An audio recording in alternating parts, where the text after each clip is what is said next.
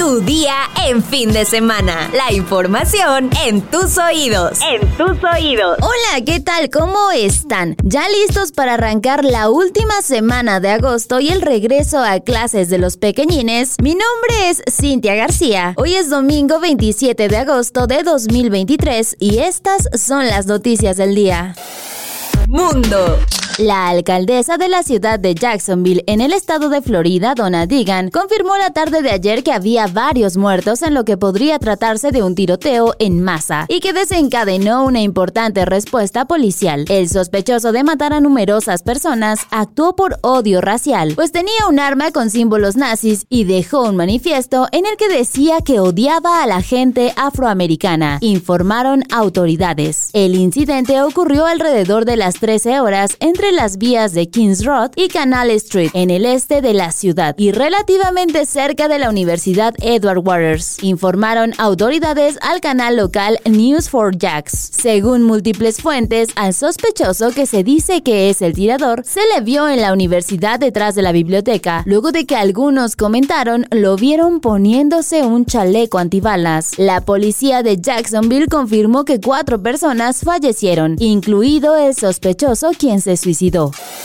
Metrópoli. Con el puño en alto, Alejandra Guato, madre de Ivana, pidió la tarde de ayer que Giovanni Rodolfo N. quede en prisión. Al aventar una rosa blanca al cielo que cayó sobre el monte de tierra, expresó: Basta de abrazos, hagan algo. Pasadas las 12 del mediodía, el cortejo fúnebre con el cuerpo de Ivana Guato salió hasta el panteón de Chimalcoyoc en Tlalpan para ser despedida por sus familiares. El espacio, muy pequeño en este camposanto, se encuentra cerca del domicilio de la víctima, por lo que para su madre, Alejandra, es estar cerca de ella. Ivana Guato fue hallada el domingo 20 de agosto en el estado de Tlaxcala, con diferentes lesiones en el rostro y cuerpo. No fue hasta el miércoles que la madre de la víctima reconoció el cuerpo que se encontraba hasta esa entidad. De acuerdo con el resultado de la necropsia que marca la ley, la joven falleció a causa de un choque neurogénico secundario a sección medular a nivel C2-C3, es decir,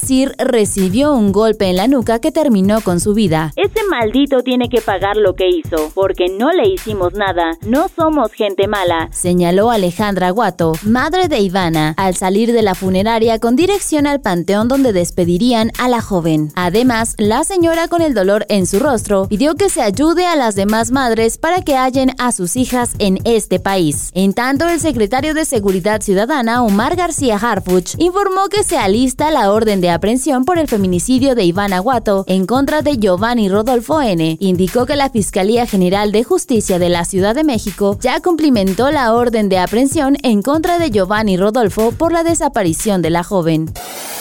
Nación. Con motivo del regreso a clases, el presidente Andrés Manuel López Obrador aseguró que serán los padres de familia y los maestros quienes decidan si se distribuyen los libros de texto gratuitos en Chihuahua y Coahuila. Vamos a entregarlos. En algunos estados eh, no se va a poder, muy pocos, muy pocos, porque ahí se amacollaron, así se dice en mi pueblo, algunos gobernadores, una gobernadora con un ministro deshonesto de la corte, que así rápido les dio un amparo, pero eso no les va a funcionar, porque van a decidir al final de cuentas los padres de familia, madres de familia y los maestros.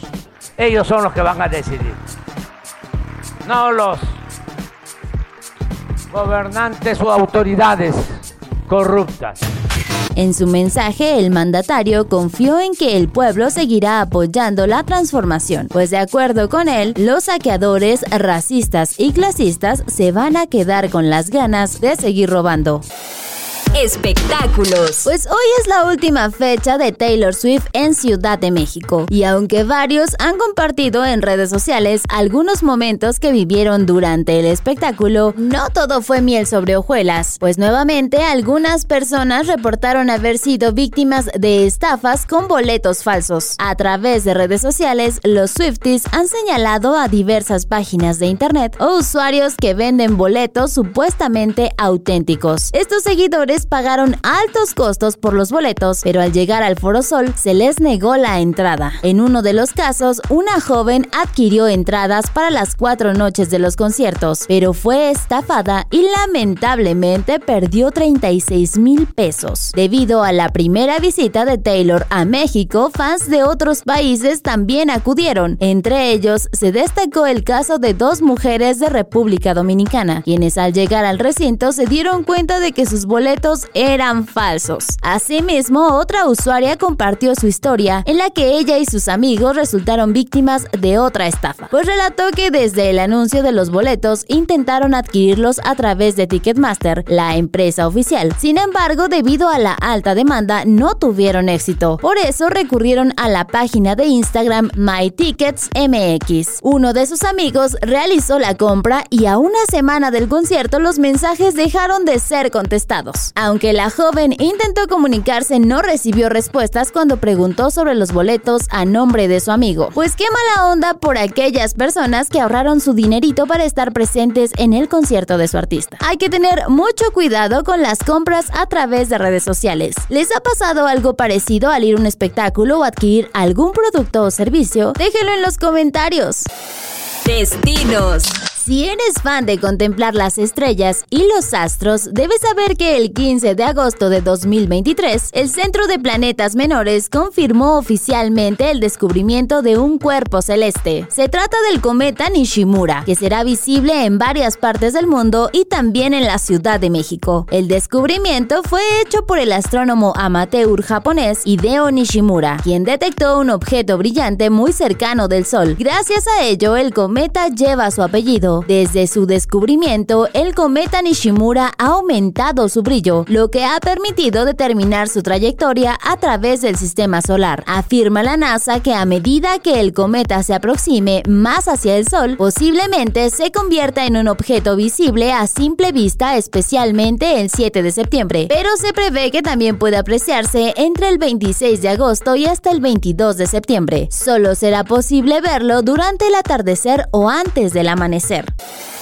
¿Qué debo hacer si se cayó la placa de mi auto? Descúbrelo en la sección autopistas en eluniversal.com.mx. Y ahora sí, la sección que muchos esperan, los comentarios. SRMX nos dice, para el fin de semana, ¿pueden hablar más rápido? Ah, caray, vamos a intentarlo, SRMX. Barbuvier nos comenta, antes decían que el sistema educativo ya estaba obsoleto y ahora que hay otro no lo quieren. Sara Magali Rojas dice, me encanta que sí tienen noticias en fin de semana y encuestas. Saludos. Iván Chávez nos comenta, excelente episodio, ambos conductores geniales. Saludos a mis amigos Jorge y Muskis que están sacando el sueño ecuatoriano. Saludos. Cuenca GC comentó, excelente, muy buen formato para escuchar noticias en fin de semana. Mer nos dice, agradable escuchar las noticias todas las mañanas. Gracias por su trabajo. También Vic Vázquez M nos comenta, me gustan mucho más las voces femeninas, pero en general está bueno iniciar tu día con El Universal. Hacen un excelente trabajo, pero siempre se puede mejorar. Y finalmente, Vladalupe Arrocova nos dice: Cintia, tú también eres genial. Gracias por mantenernos informados en fin de semana. Y si no renuncia a Rubiales, al menos debe ser acreedor de una sanción. No se debe minimizar su abuso. Completamente de acuerdo contigo, Vladalupe. Y hablando del tema, ayer les compartimos una encuesta y estos son los resultados al momento de grabar este episodio. El 83% aseguraron que debe renunciar Rubiales, 11% dicen que están exagerando y 5% nos señalaron que los tiene sin cuidado.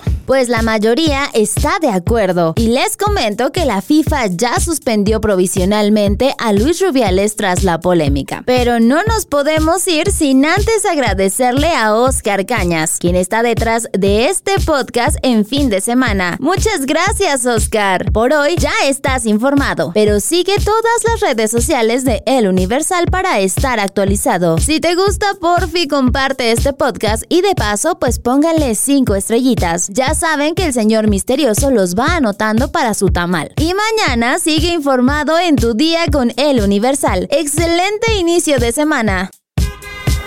Tu día en fin de semana. La información en tus oídos. En tus oídos. Hi, I'm Daniel, founder of Pretty Litter. Did you know cats tend to hide symptoms of sickness and pain? I learned this the hard way after losing my cat, Gingy. So I created Pretty Litter, a health monitoring litter that helps detect early signs of illness by changing colors, saving you money and potentially your cat's life. Pretty Litter is veterinarian developed, and it's the easiest way to keep tabs on your fur baby's health right at home. Go to prettylitter.com and use code ACAST for 20% off your first order and a free cat toy. Terms and conditions apply. See site for details.